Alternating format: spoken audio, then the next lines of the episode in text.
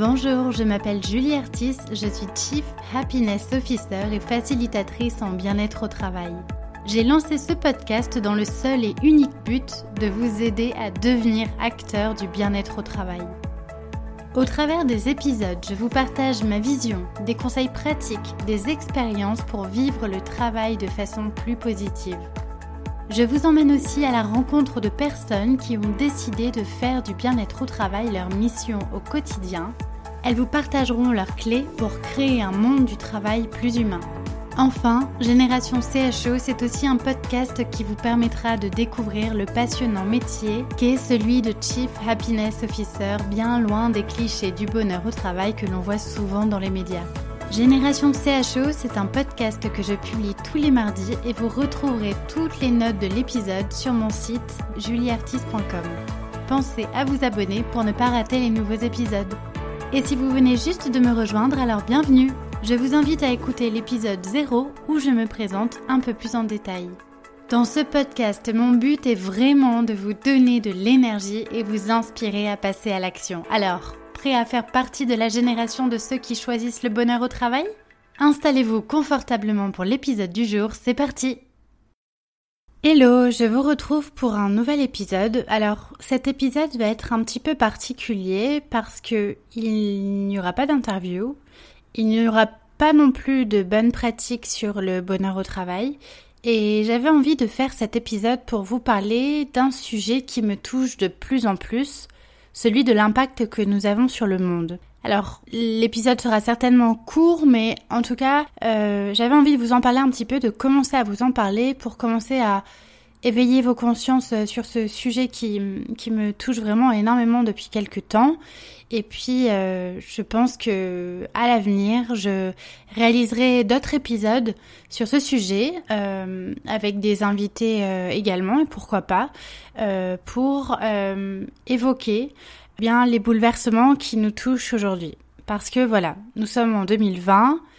Nous sommes au cœur d'une révolution multiple et notre société fait vraiment face à de grands bouleversements, je ne vous apprends rien, et évidemment le monde du travail, il en fait partie.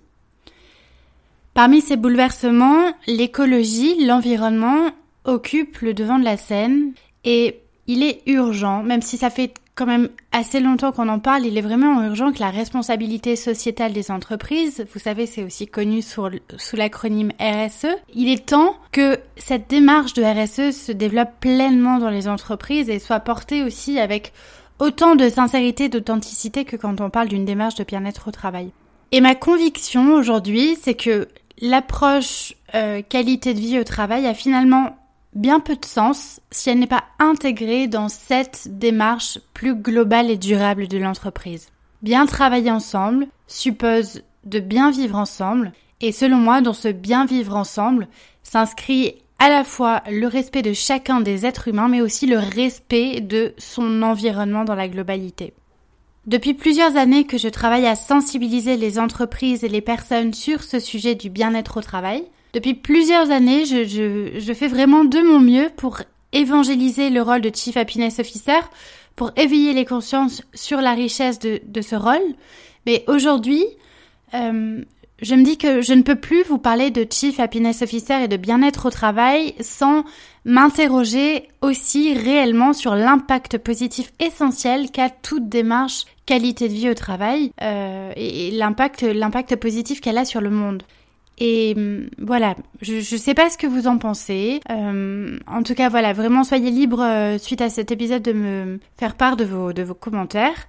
Mais si vous m'écoutez, j'imagine que vous êtes sensible à ce sujet du bien-être au travail et que vous êtes certainement acteur de ce sujet dans votre organisation. Peut-être que vous êtes Chief Happiness Officer, Office Manager, manager, dirigeant, consultant, bref. Et déjà, je vous dis vraiment bravo. Bravo parce que c'est un immense pas de déjà se poser la question d'avoir cette sensibilité euh, liée au bien-être euh, humain dans le travail parce que ça n'est pas encore donné à tout le monde. À mon sens, il n'y a pas encore suffisamment de personnes qui portent ce sujet dans les entreprises. Et donc, bravo à vous vraiment de, de porter ce sujet. C'est un immense pas que de semer des graines autour de soi pour contribuer à un monde du travail plus positif. Aujourd'hui, la confiance, la reconnaissance, la considération, la bienveillance ou encore la gratitude sont à mon sens, des gestes essentiels à développer pour que chacun se sente bien et s'épanouisse dans son travail. Mais on ne peut pas en rester là. Et j'aimerais éveiller votre conscience là-dessus en vous proposant de compléter cette liste de happy gestes, j'ai envie de dire, euh, que nous avons euh, dans nos organisations, dans le monde du travail, compléter cette liste avec une liste d'éco-gestes. Parce que voilà, encore une fois, il faut bien prendre conscience qu'une démarche de bien-être au travail n'a de sens, n'a pas de sens si elle n'est pas intégrée à une volonté globale de chacun d'avoir un impact positif sur le monde. À quoi bon s'assurer que des salariés sont heureux dans une organisation si euh, cette dernière pollue dramatiquement notre environnement? Bon voilà, j'extrapole mais j'espère que vous voyez où je veux en venir. Donc évidemment, il est urgent d'offrir dans toutes les organisations une euh, certaine qualité de vie au travail, mais je pense et je suis convaincue que l'entreprise, elle est aussi là pour être inspirante euh, grâce à un leader, des leaders qui vont incarner une vision et, et des valeurs fortes en termes d'impact positif sur, sur la société sur le monde. Et puis, je sais pas ce que vous en pensez, mais finalement, quelle plus belle façon de donner du sens à son travail que de se dire que ce qu'on fait a un impact positif sur plus grand que soi. Vous savez, c'est cette fameuse question de la raison d'être dont je parle souvent, de se demander réellement pourquoi on fait les choses, qu'est-ce qui nous anime au quotidien dans notre travail. Et c'est quand même fantastique de se dire que finalement, au quotidien de notre travail, on contribue à une cause, une vraie cause, une cause qui permet non pas de, euh, de détruire la planète, mais au contraire de la consolider, de la protéger. Et cerise sur le gâteau, tout comme on peut scientifiquement prouver aujourd'hui qu'une personne heureuse dans son travail est aussi plus performante, les études viennent également confirmer que performance et impact positif sont loin d'être incompatibles. Vous savez, on, a dit longtemps que c'était la performance qui générait le bonheur. Et puis petit à petit, avec les études, on s'est aperçu que c'était en fait le bonheur qui génère la performance. Et bien voilà, on pensait que c'est parce qu'une entreprise était prospère qu'elle était utile. Maintenant, il faut prendre conscience que c'est parce qu'une entreprise est utile qu'elle sera prospère. Alors, fort heureusement, je suis évidemment pas du tout la première à me, à me questionner sur euh, tout ça, et il y en a qui le font d'ailleurs depuis euh, très très très longtemps. Euh, et il y a énormément de, d'initiatives qui émergent dans des petites comme des grandes entreprises au sujet de, de l'éthique, de l'écologie, de l'environnement, et le fait donc d'avoir en tant qu'entreprise un impact positif sur le monde. Et donc voilà, j'aimerais creuser un petit peu plus ce sujet aussi dans les prochains épisodes que je vous proposerai au fil des, des prochaines euh, des prochaines semaines et des prochains mois. Euh, vous proposez aussi des initiatives pour vous inspirer sur ce sujet-là. Voilà, bah, récemment il y, en a plein. Hein, je vous disais, il y a des petites comme des grandes entreprises. Récemment, je lisais un article sur euh, Danone France. Bon, Danone qui est un grand groupe, qui est pas forcément exemplaire sur certains points, mais en tout cas, ils ont la volonté de prendre des initiatives aussi qui peuvent voilà semer des impacts et avoir des, des, des effets positifs. Et par exemple, euh, je lisais que Danone en opposition avec le fameux Black Friday, vous savez, ils avaient instauré le Green Friday, qui était une journée au cours de laquelle euh, l'intégralité du chiffre d'affaires été reversés au service d'initiatives favorisant le déploiement de nouveaux modèles agricoles. Donc ce sont des initiatives comme ça qui peuvent réellement euh, donner du sens à l'entreprise et avoir un impact positif sur les choses. Donc voilà, ma volonté c'est vraiment de vous faire prendre conscience que pour moi le modèle de demain des, des, entreprises, le modèle de demain pour, pour le, monde du travail, ce sont des, des hommes et des femmes qui se questionnent euh, sur ce sujet et qui considèrent que l'impact positif est un levier de croissance pour les Et au travail, de la même façon que le sujet du bien-être au travail est une responsabilité partagée en entreprise, chacun peut aussi décider d'adapter des éco-gestes. Il suffit juste de prendre conscience des conséquences environnementales et sociales de nos actions de tous les jours dans le cadre du travail et de changer quelques mauvaises habitudes. Et c'est sur ce sujet-là que j'aimerais aussi éveiller vos consciences. Et vous savez, le Chief Happiness Officer, il joue un rôle essentiel aussi sur euh, ce sujet-là de sensibiliser les collègues de travail, les managers aux répercussions de chacune des activités de l'entreprise sur l'environnement et aussi sur les autres personnes.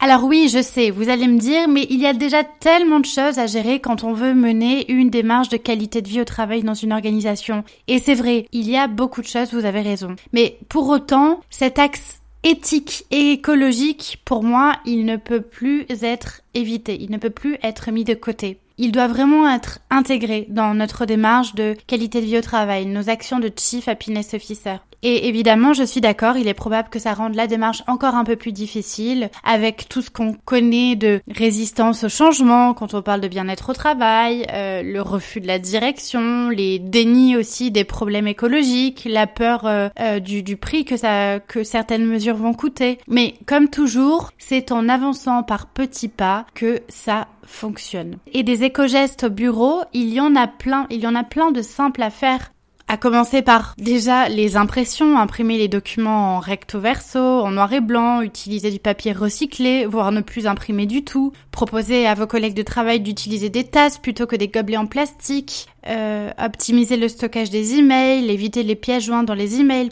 Euh, vous pouvez aussi proposer de développer le télétravail pour optimiser les déplacements si cela est possible ou proposer le covoiturage. Euh, on peut favoriser le, travail avec des prestataires locaux, euh, ne pas abuser du climatiseur, éteindre la lumière des pièces et pas, pas laisser les ordi en veille, sensibiliser au tri des déchets, engager les salariés dans des actions solidaires et éthiques pour des associations, voire même pour ceux qui ont envie d'aller plus loin, envisager pourquoi pas l'obtention d'un label RSE. Bref, la liste est longue et tout ça, ce ne sont que des gestes, des petits gestes simples, basiques et faciles à mettre en œuvre.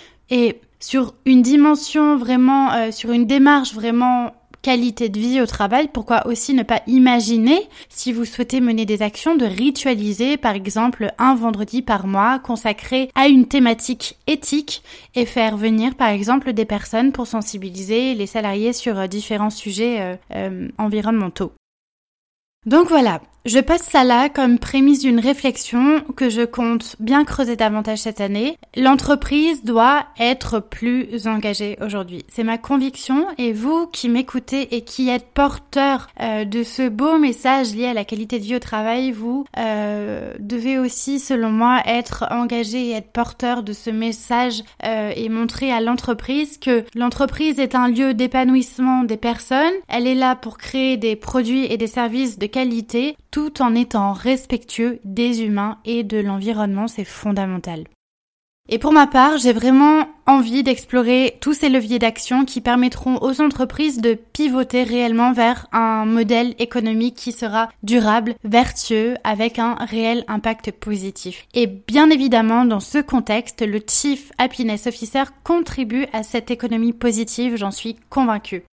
Le Chief Happiness Officer fait partie de cette économie positive. Une entreprise est là pour apporter du bien-être à la société, mais pas pour abîmer la planète. Et le problème, c'est que beaucoup de Chief Happiness Officers sont focalisés sur le bien-être des collaborateurs. Effectivement, c'est la base, mais aujourd'hui, il faut aller plus loin.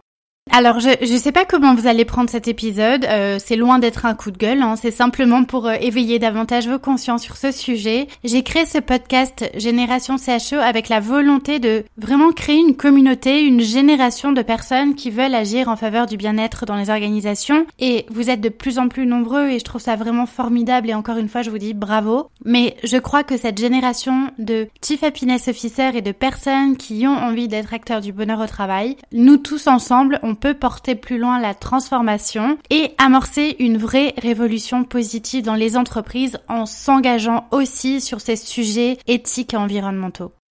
Donc voilà, J'attends vos réactions sur ce sujet. N'hésitez pas à laisser un commentaire et me dire si oui ou non vous voulez que je vous parle davantage de ce sujet, de démarches RSE, d'actions positives à développer dans le contexte professionnel. Euh, en tout cas, moi, je serais ravie de creuser le sujet pour vous. De toute façon, c'est c'est ce que je compte faire euh, en tout cas pour moi parce que voilà, vraiment, euh, on ne peut plus parler de qualité de vie au travail sans évoquer aussi euh, l'impact euh, l'impact que les entreprises ont sur le monde de façon globale. Euh, donc voilà. J'espère que vous serez avec moi pour qu'on avance encore un peu plus loin dans toute cette transformation positive et que on amorce vraiment cette, cette, cette révolution positive dans le monde du travail. Je vous dis à très bientôt pour un nouvel épisode. Prenez soin de vous. Voilà, c'est tout pour aujourd'hui. Mille merci d'avoir écouté jusque-là. Une dernière petite chose avant de nous quitter. Si le podcast vous plaît et que vous voulez m'aider à le faire connaître, alors je vous invite à me laisser un petit mot doux en commentaire, à me mettre 5 étoiles sur iTunes ou encore à le partager sur vos réseaux. Si vous souhaitez me contacter, me poser des questions ou me donner vos feedbacks, vraiment n'hésitez pas, je serai ravie de vous lire et de vous répondre. Vous pourrez retrouver les notes de cet épisode sur mon site internet julieartiste.com et je vous donne aussi rendez-vous sur Instagram sous le pseudonyme Génération CHO pour partager davantage autour de ce passionnant sujet du bien-être au travail. Encore merci et à très vite pour un nouvel épisode.